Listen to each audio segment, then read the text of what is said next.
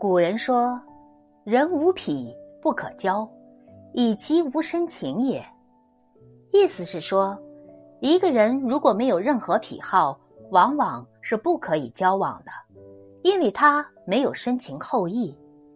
可见啊，兴趣爱好对一个人的重要性。我们都活在这红尘俗世中，不管是下棋也好，读书也罢，或者养花也好，旅游也罢。只要有这么一份热爱，生活就不至于很糟糕。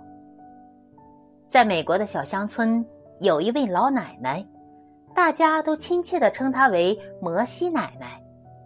在她七十六岁那年，因为关节炎复发，不得不放弃了生平最爱的刺绣。没过多久，摩西奶奶又找到了一个新的爱好——画画。从此一发不可收拾。甚至在八十岁那年，他还在纽约举办了个人画展。